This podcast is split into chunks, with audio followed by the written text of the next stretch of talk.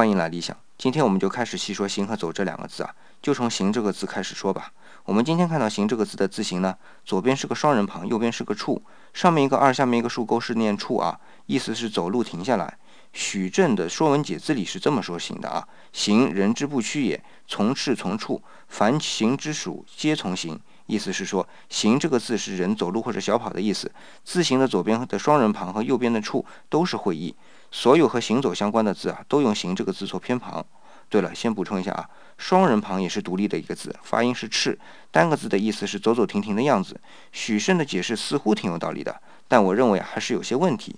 先说第一个，就是字形从“赤”从“处”，但如果去看甲骨文就太容易理解了，就是画了个十字路口啊，意思就是纵横通畅。